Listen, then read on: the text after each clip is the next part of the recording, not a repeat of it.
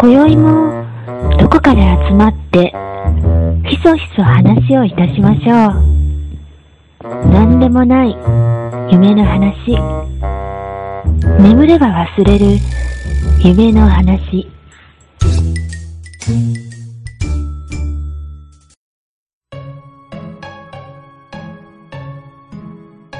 はい。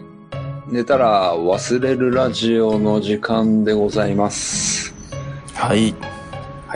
えー最近嬉しかったことは、うん。年末に注文していたキーホルダーが、うん、ようやく届きました。キーホルダでー。す。はい。キーホルダー。うん。うん。なんだろう、最近嬉しかったこと。うん。あの、すいません。なんか最近息子の話ばっかですけど、もう本当僕が、えっと、帰りが遅い時とかでも、あの、トットって、なんか呼んでるらしいので、僕は最近すごく嬉しいです。うんカノンです。最近嬉しかったことは、うん。バイクを増車したことです。誰です。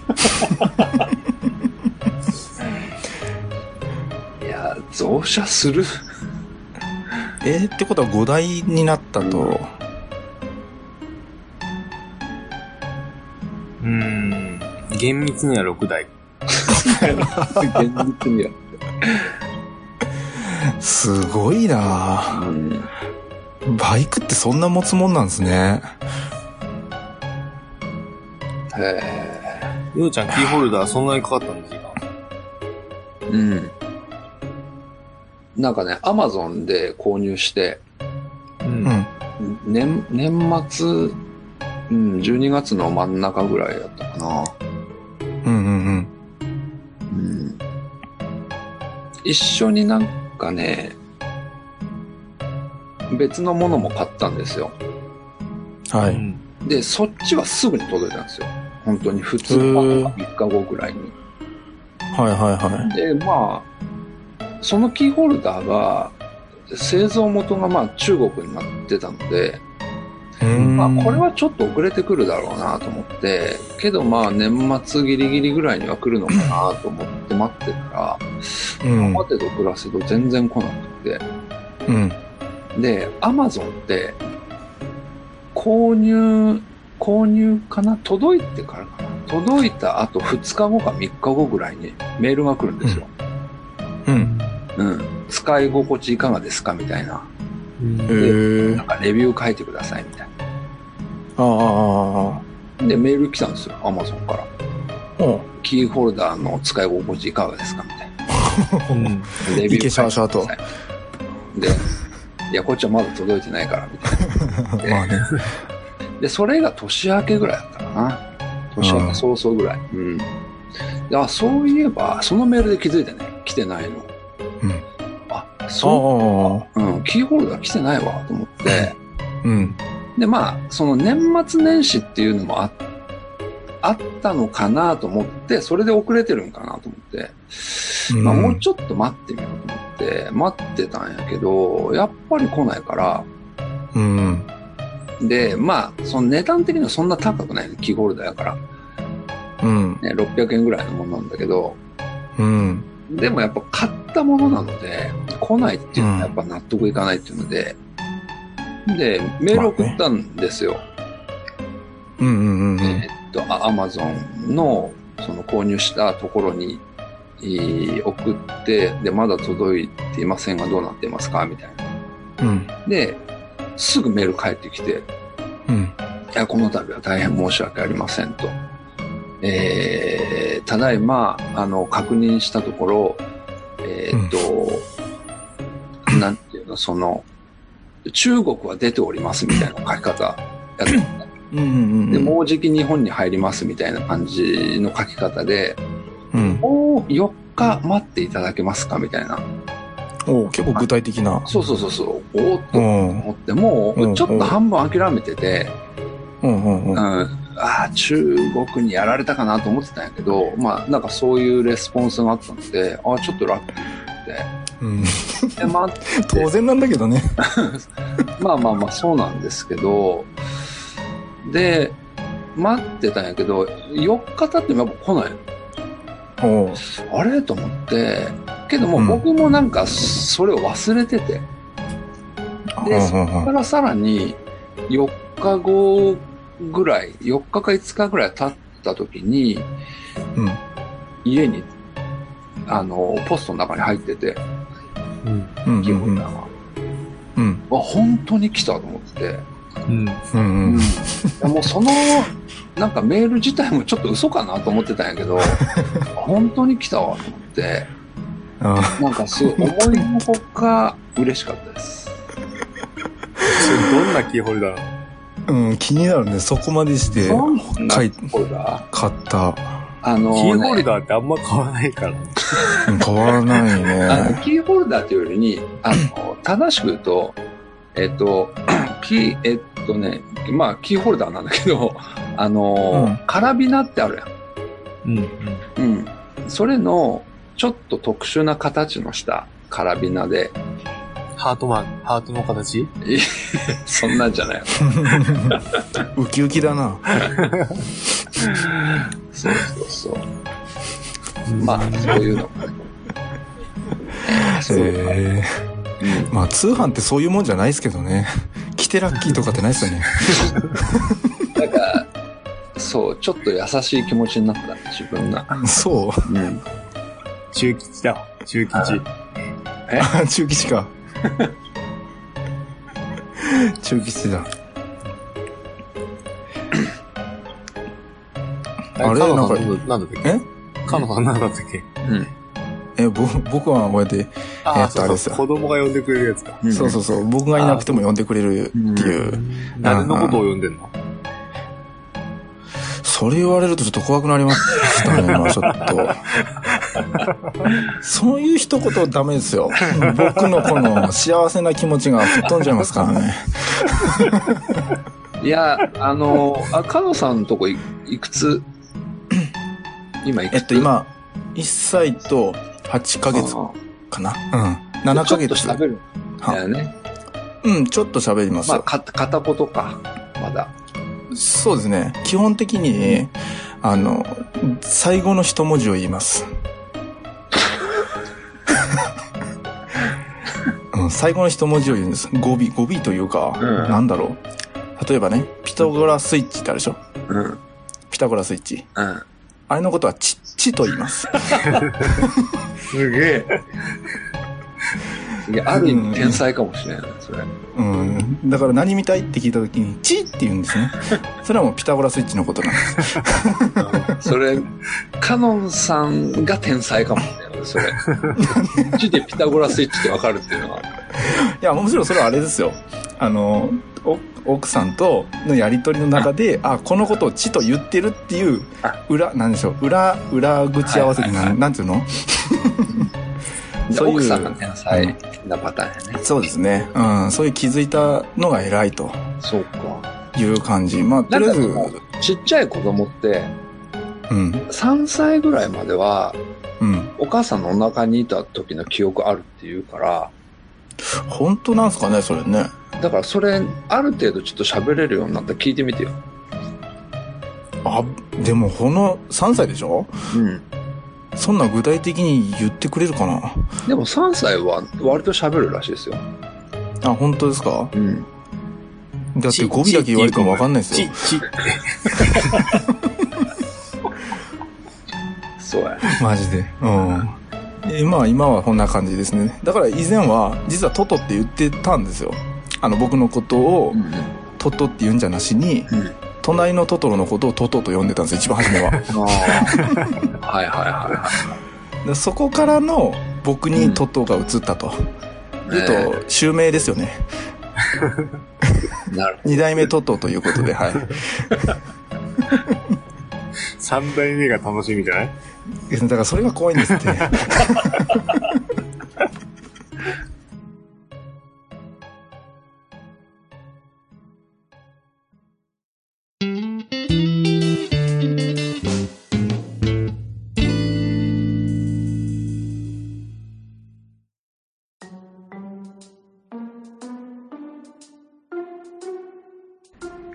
はい。えーっとですね、今回は、うん。まあ、前回起こられたあ話の、まあ、お便り会だったんですけども、うんうんうんうん。まあ、ちょっと引き続きで申し訳ないんですが、うん。ようちゃん怒ってます。ありどうしたんですか、急に。あのですね、でまあ、いくつかあってね、これね、僕ね、もう、本当にずっと前から思ってることで、実は。うん。うん。多分ね、まあ、かのさんにしろ、カールさんにしろ、まあ、こういう経験って、なくはないと思うんだけど、はい。ん。例えば人にね、うん。えーっと、まあ、確認の意味とかを込めて、うんもう一回教えてもらっていいですかみたいなこととか、昨日言ってたのあれって何でしたっけ？みたいな、あ、ちょっと確認を取りたい時ってあるじゃないですか。うん。まあ、ありますね。で、そういう時に、昨日も言ったけどねとか、前にも言ったけどねっていう一言を添えてから本題に入る人っているんですよ。ああ。うーん。その前にも言ったけどねっていうのはうん。聞いてるこっちも前にも言われたのは承知の上でございますが教えていただけませんでしょうかっていう気持ちで聞いてるんですよ。うん。まあまあまあ、そうだね。うん。そう。なんかね、それをね、前にも言ったことねとか、LINE でも書いたけどねとか、うん。メールにも書いてありますけどねとかって、なんかそれいらんくないと思って。うん。まあね。わかるわかる。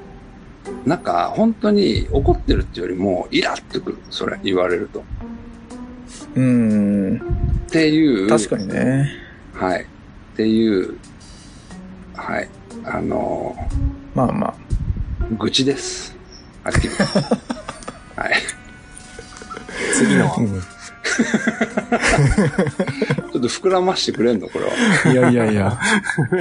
でもなんかわかる、わかるわかる。あわかるよ。わあかるわかるじゃあ、あ、あの、引き続き行くので、なんか、えっと、一つ目、二つ目みたいな感じで、ちょっと膨らましてください。じゃあ、二つ目いきますね。うん。はい。りょうちゃん怒ってます。うん。あらら。どうしたんですか、急に。うん。えー、例えば、仕事とかでよくあある光景として、うんうんあの、物が壊れて、うん。なんかこれ修理しようかなとかって思うんやけども、うん。他の人にこれ修理できますかねとか、修理してもいいですかねとか、どこに修理出したらいいですかねって聞くと、うん。必ずこういう人がいて、いや、修理するよりや新しいの買った方が安いよって。う。うんん。うん。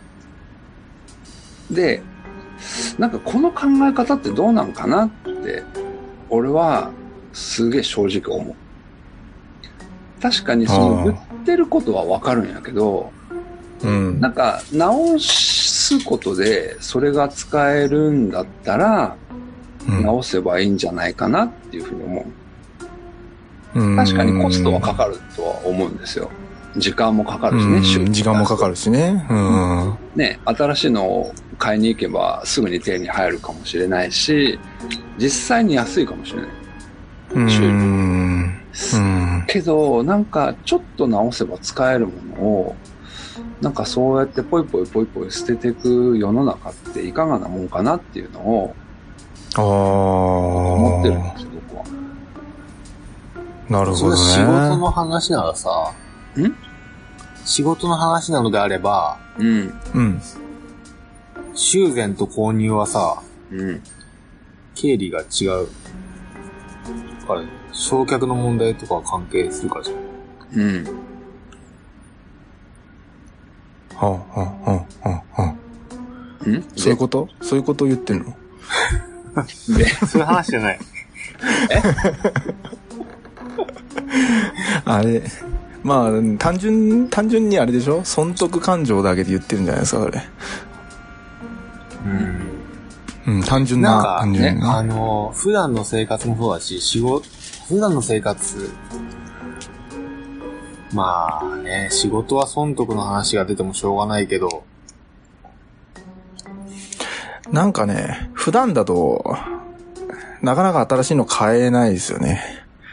もし壊れたものあったとしても。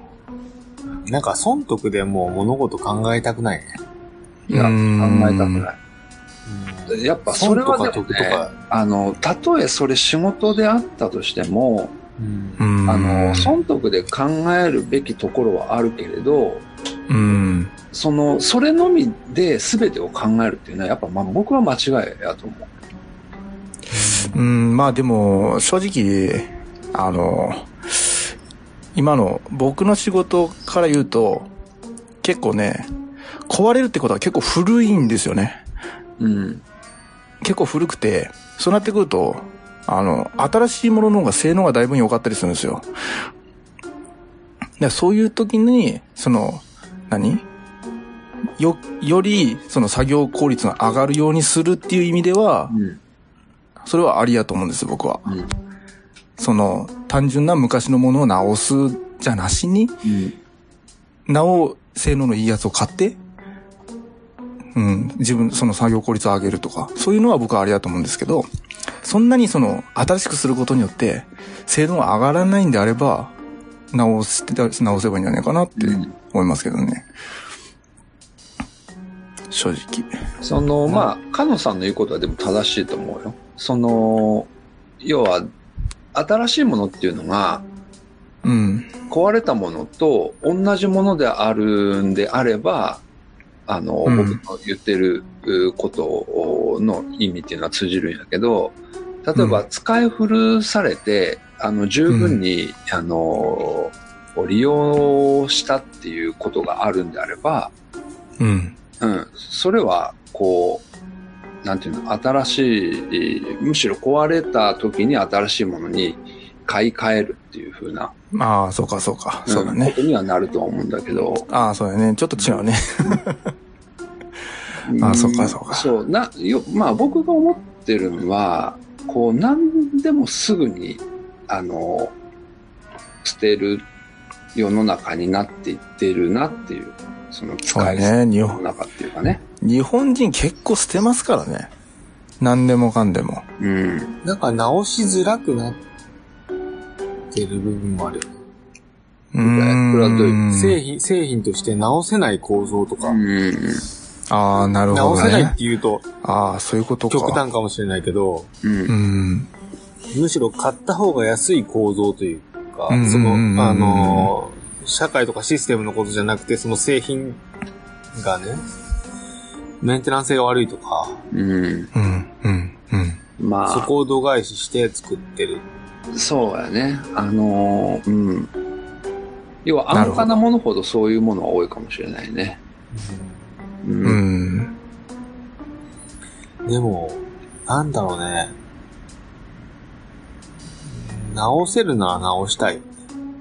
うん。性能、うーん、カモさんが言って、その、せ生産効率だったりさ、仕事の業務効率を上げるためにね、っていうのはわかるんだけど、例えば僕バイク乗るときにうん。革ジャンを着るんだけど、うん。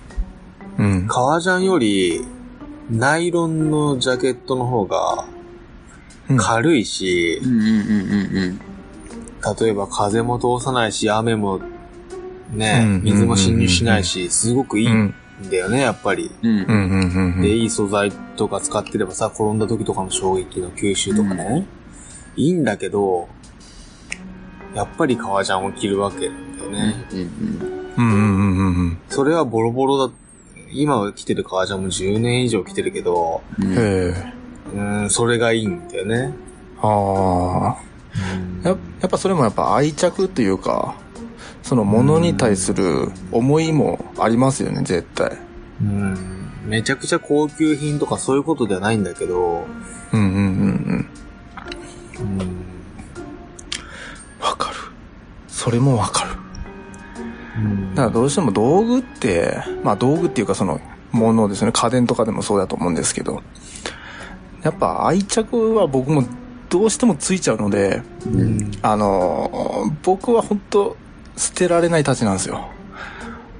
全然物捨てられないので、わかる、でも。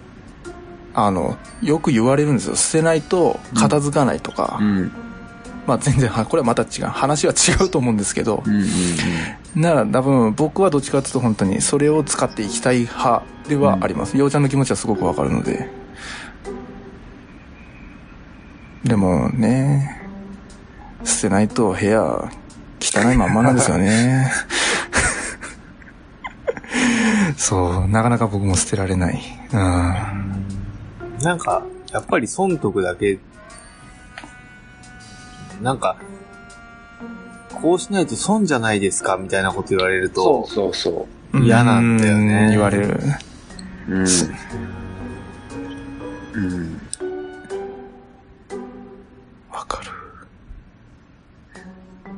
わかるなわかるけど、言ってる人も別に間違ってはいないから、そこがね、うん、そう。多分確かにそれは間違ってはないんだけど、うん、なんかね、それが間違ってないっていう世の中が、俺はあんまり良くないんじゃないかっていうのは思っなんかそっちの方が多数派のような気はしますよね。うん。うん。あのー損得に基準を置いて行動していると、もしかしたら、あのー生活自体は効率的だったり、潤うのかもしれないけど、うん。うん。心が貧しくなる気がするね。うん。うん、うん、うん、そ名言出たねそそれだけ、それだけだとね。うん。うん。そうかもしれないね。確かにそれ確かに。を求めてないなぁと思う。自分はね。まあ、どっちがいい悪いっていう話ではないとは思うんだけど。はいはいはい。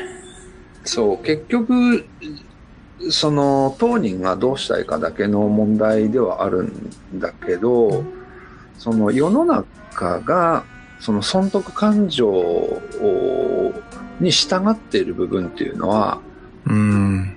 あの、従ってるっていうのは、あの、そう、そう、そういうふうに仕向けているっていう、うん。そっちの方が多分ね、なんか分かりやすい、いや、分かりやすかったり、やりやすかったりするんだと思うんですよ。損得感情を、を例えば選択のあれにしたりとか、あーうん。考え方のベースに置くっていうのが。でもやっぱそれってどっかで僕は破綻するだろうなっていうのを思っているから、うん。そうしない道を選ぶけれど、なるべく消費させようとしてますよね、今は。そうそうそうん。なるべくいい、あの、買い替えて買い替えてみたいな、この回転を早くさせるような気は、うん、う。まあ、しますね、世の中。そう。で、その、今、カノンさん言ったことで言うと、ちょっと話それるけど、その働き方改革っていうのも結局僕はそれやろうなっていうのは思ってて、うん。あのー働き方改革の根本っていうのは、要は労働力がなくなる、労働人口が減るから、うん。あのー労働人口を増やすためにどうしたらいいかっていうふうな、まあ、それに対する対策が働き方改革につながっていくんだけど、うん。でも僕は別に人口が減るんだったら減るでいい、いいのになって思ってる。まあね。うん。うん、減った中でやっていけばいいのにって、どうしてねどうして、うん、どうして増やそうとするんやろうっていうふうなことを、まあ、思っている部分があって、うーん。まあね。うん、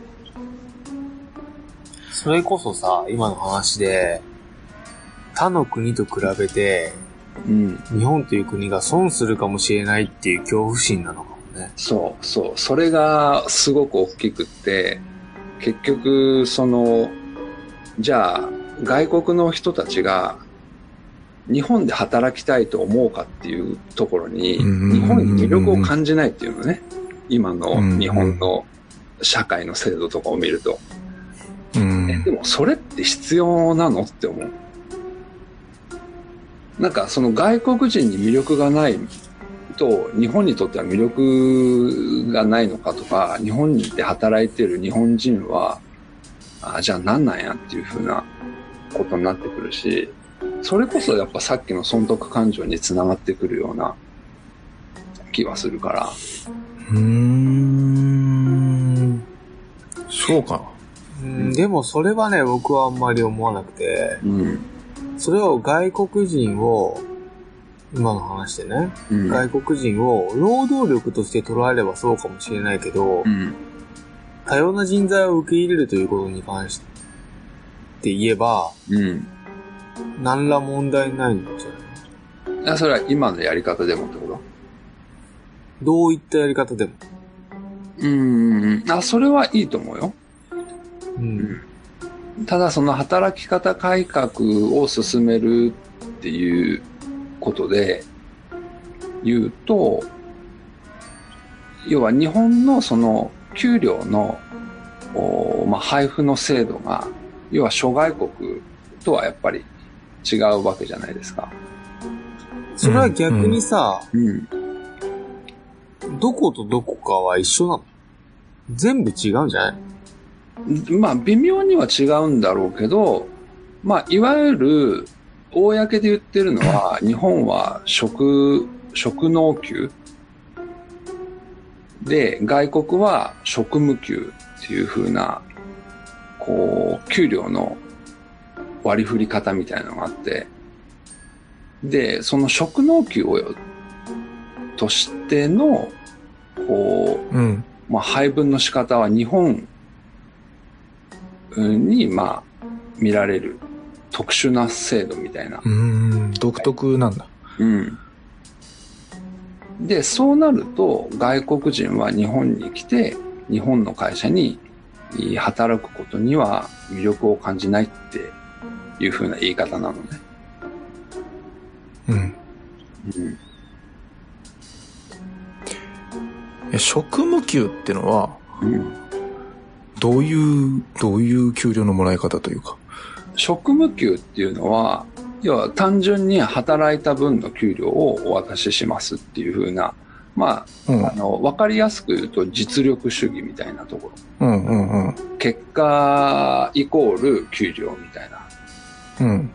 で、職能給っていうのは、うん。えー年功序列も入るし、えっ、と、もっとわかりやすく言うと、おポジション、地位とか、階級とか。によって、えーまあ、階段式に給料が変わってくるっていう風な。あーまあ、日本のいわゆる企業の、企業体の給料体系。今、い今っていうよりも、まあ、最も多いのが、その職能給で、それから、うん。その、まあ、欧米を真似するように、職務給に変えていく会社が多いらしいんだけど、でもなかなか日本人馴染みないですよね、そうなってくると。うん、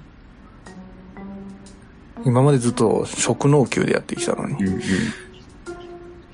ただやっぱり今の話聞いても、うん労働力として、まあ、その日本にみで働くことに魅力を感じないっていうのは、自分を労働力として提供した場合っていう話でしょ？うん、うん。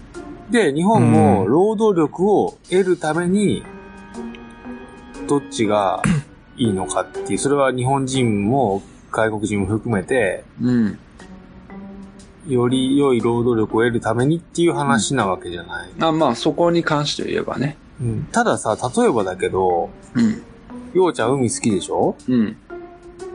例えば、うん給料は安いかもしれないけど、パラオ行ってたじゃん。うん。パラオの賃金僕知らないけど、うん。パラオでうんダイビングショップの店員で働けて、うん。とりあえず食ってくるだけ給料もらえるんですうん。って言ったらうん行きたいなって思わない、うん。うん。まあ、うん。あのでしょ、うんそれはさ、うん。労、賃金だったり労働環境じゃなくて、生活の話じゃないうん。うん。うん。そこのウェイことを、うん。に、あ、そこに魅力を感じて、うーん、なっていう。話じゃない。だから、労働力として、うんお互いが見てれば、当然条件の違反に行ってしまうのは当たり前の話であって、うん。それはに、今のアメリカのやり方、うん。アメリカがナンバーワンだったらいい人が集まるみたいな、うん。でそれはさ、大きい国が勝つに決まってるじゃん。うん。うんうん。まあそだねこで競争したって、無理じゃない。うん。じゃあ、日本ってめっちゃ治安いいよねとか、うん。うん。教育環境が、まあいいの、今いいと思ってないけど僕はね、うんめっちゃいいよねっていう、じゃあ子供育てたいよねって。うん。うん。それ職務給だろうが、職職能給だろうが、どうでもいい話になるぐらい、周りの周辺環境をちゃんと整えれば、うん。そんなことは、どうでもいいっていうのはちょっと言い過ぎなんだけど、うん。そこまで問題にならないんじゃないのかなって思うんだよね。で、日本の労働環境に魅力を感じないっていうのは、うん。実際には外国人じゃなくて日本人だって思ってて、うん。うん。多うん分日本人が働いてる環境でも、うん。企業の半分以上は正直ブラックでしょ。適法にやってるとは思えないよ、どう考えても。まあまあ、僕はもうんう大半はブラックだと思ってるから。でしょ？うん。うんだからそこにさ、まあ、それは世界を見たらどうなのかっていうのは僕は知らないんだけど、うんでも、海外から来る人はさ、まさか、ブラックで自分が働くと思って来ないわけだよね。うん。うん。えーそこを適法にやる、ブラックホワイトって言い方が正しいかというよりは、適法にやるということが、うん。スタートラインうん。、で、最低限の話であって、うん。賃金が高い安いっていうのは、そこからついてくるものなわけだよね。うん？賃金が。その次の段階の話だと思うんだよね。うん？労働環境という意味ではね。うん。でもそれ以上に生活環境の方を、が非常に重要で、うんなんか論点がごっちゃにしてるから、余計おかしいんじゃないのかなと思うんだけど、うんあ働き方改革が？働き方改革っていうこと自体はかなり包括的な話だと思うから、その言葉にうんは、一般、俗に言われる働き方改革ということであって、うん。その人、今、ようちゃんが言った働き方改革と、僕が言ってる働き方改革って多分中身が違っちゃったりしちゃってるから、もうすでにね。多分報道で言ってても、この曲で、この時に言ったのと、この時に言ったのと、同じ曲でも多分中身がちょっとずつ違うと思うんだよね。うん。だから、その言い方が正しいかはわからないんだけど、うん。根本的には人が来るということだから、労働力が来るわけじゃないので、うん。人が来たら労働力がついてくるってなので、うん。なるほど。それがお互いが感想を捉えないと、うんいつまで経っても、いい、良くならないっていうかね、なかなかいいアイデアはもう出てこないだろうし、うん。いい方に進んでいかないっていうことなんじゃないの？うん。ちょっと話がずれるかもしれないけど、でも、うん。そんな風には思う。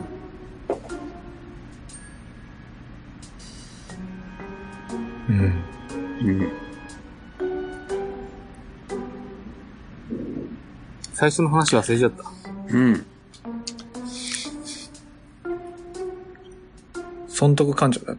そうだね。ううん。ん、だから、うん損得、そうだね。損得ということは、うん。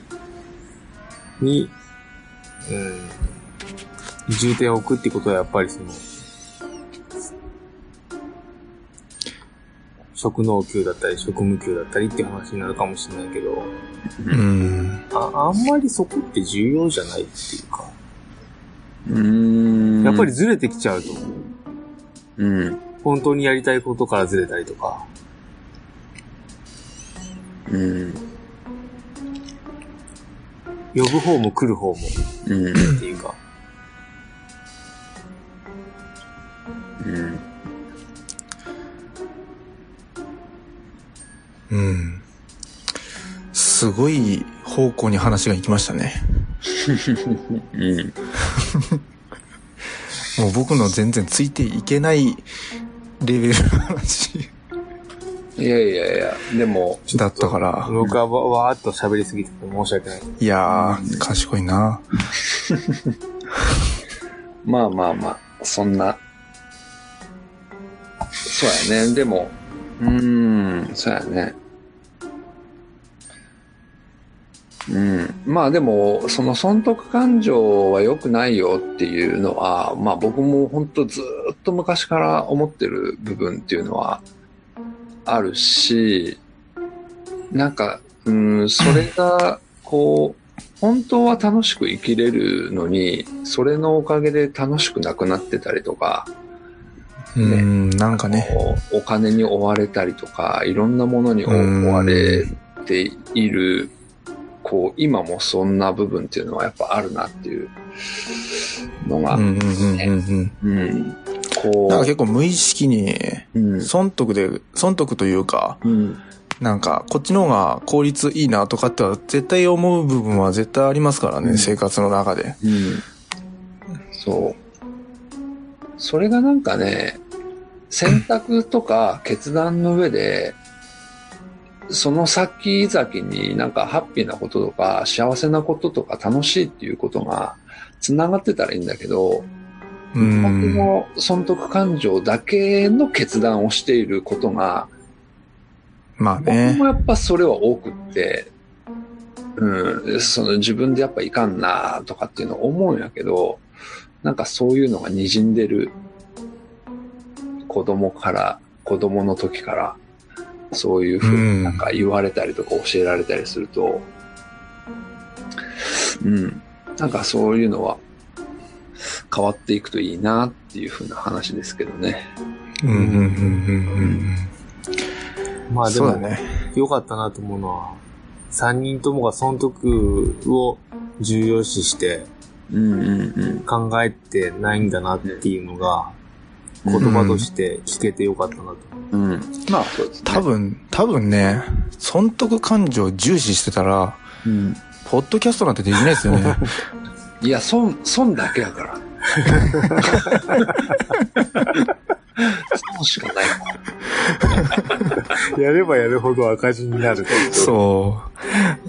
時間取られる取られるっていうね。損得感情ではやっていけないですよね。普段の生活は。うん。絶対、損得感情の脱ぎのところが楽しいそうそう。ですからね。うん。そうそう。まあ、正直ね、ようちゃんの一つ目の起こった話なんでどっか飛んじゃいましたけど、うん。もう、一つ目の方が割と怒ってたけどね、僕は。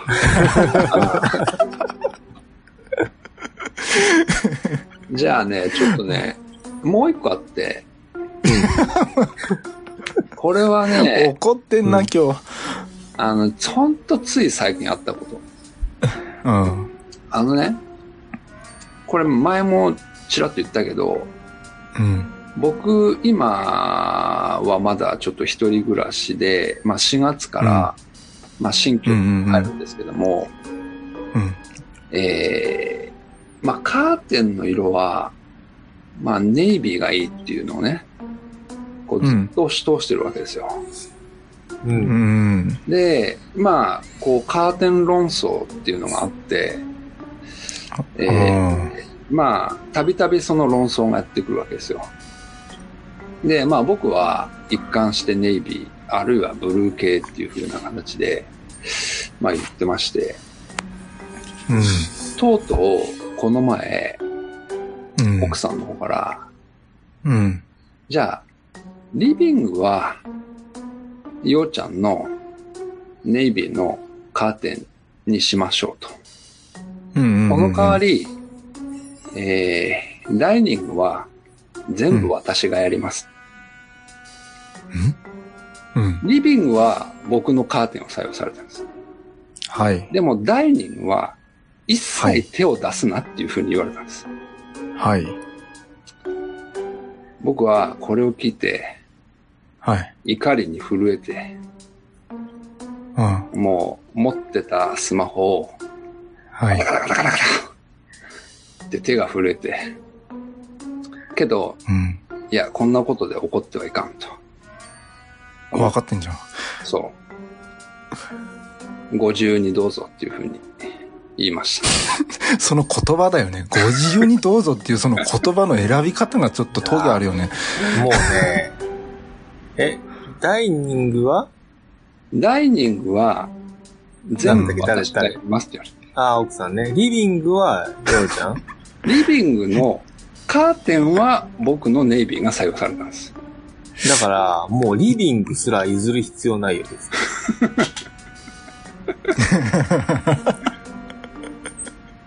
いいんですかそれは？リビングのカーテンの色も、ダイニングも、ネイビーはガラス側にすればいいよね。遮光カーテンみたいにして。あ、レースってこと？レいつもふレースにある、レース側に、家の中から見えてる方は好きな色でいいじゃん、奥さんのね。で、ようちゃんの好きなネイビーはもうーテンだな。ガラス側にしてもらって、いやいや、外から見たらネイビーのカーテン使ってんなっていうぐらいに、そのぐらいの情報でいいんじゃないいや、のいいよね、ようちゃんね。そのネイビーのカーテンだもんね。いや、いいんだけど、全部屋それでいいよね。いいけ全部屋ど、ネイビー。俺めっちゃ高えよ、絶俺的にはあ、損得感情ダメだもんね。家に帰ってくる時しか納得できないよね、それは。家に入る。外からね。うんうん。外から。家に帰ってくるときはもう電気消えてるから、もう暗く、暗くて真っ暗。そう。い今ちょっと気になってんのが、うん。あの、間取り、間取りはどうなの？エル、リビングはようちゃんのネイビーでう、ん。ダイニングが、うん。あの、奥さんが選ぶって、なんか、バランス悪い気がして。間取り、L、LDK とかじゃないの？いや、LD です。ん ?LD で一、一つ間になってるんでしょ？うん LD。おしまい。で、LD とか、あ、LD じゃないよ。えっ、と、2、2DK。2DK です。ああ、なるほどね。2DK だけど、なるほどねその人うんうん。の寝室と、うんだから、L ないから、え？言っても。え ?L は、リビングは幼稚園のカーテンって言いながら、L ないから。そっかそっか。そうそうそう。あの、2のどっちかだもんね。カーテン、カーテンのエリアだけがリビングになってます。うんどこなのそれは？2DK のどこに L があるの？え、めっちゃ狭くない？いや、よ2くよく考えたら L なかったっていうこなかったとにならない。ね。2カッコ LDK です。そうそうそうそう。まあまあまあ。うん、すごいな。うん。ね怒るぐらいこだわりがあるんだね。僕だったら全部任せちゃうけどな。怒る、あのね、別に怒っているっていうよりも、どっちかっていうと、うん。こうなんかね、憧れとしてね、僕の憧れとして、うん。うんうんうんうん。カーテンの色を一緒に選んだりとか、ね、洗濯機はどれがいいとか、うん。テレビがどの大きさにするとか、なんかそういう、こうやりとりをするのが、だって、そのやりとりをするんやったら譲り合わなきゃできないよ。そうそうそう。なんだけど、なんつうの、もう、あんまりにもカーテンにこだわりすぎて、うん。ダイニングは手を出さないでくださいっていう、そう、やっぱこだわりすぎたんでしょ、ようちゃんが。そだからそう、もう堪忍袋の尾が切れちゃった状態だよね。う、もう拒絶が入りまして、うん。はもうそれは言い過ぎたんだと思うわ。い。だから、あわかりましたと。好きにしてくださいっていう風な形で。はい。まあまあ、これからですからね、ようちゃん。そう。だから僕はダイニング行くときは目をつぶってダイニングに入ります。先が思いやられるわ。入ったら目開けるからね。目つぶって入るけど、入ったら目開けるから。すげえなまあそんな感じですよ。はい。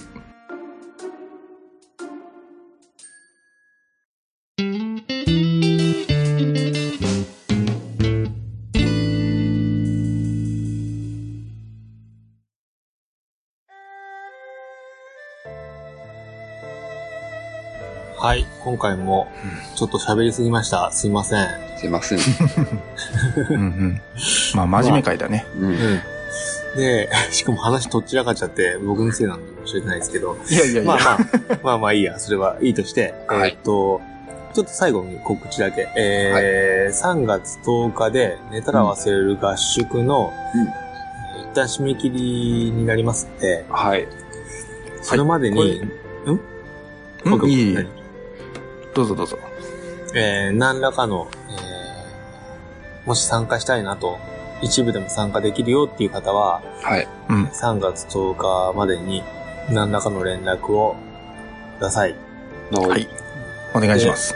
はい。で、大雑把な、えっ、と、スケジュールは、うん。えー、ツイッターに、のプロプロフィールに、うん。はい。常にもう表示されているようにしてますし、はい。寝たら忘れる .com の方からも見ていただけるので、えーそこをちょっとご覧いただいて、お願いします。あと4日ですね。はい。はい。じゃあ、そんなところですね。はい。はい。はい。えー、じゃあ今日もありがとうございました。おやすみなさい。ありがとうございます。おやすみなさーい。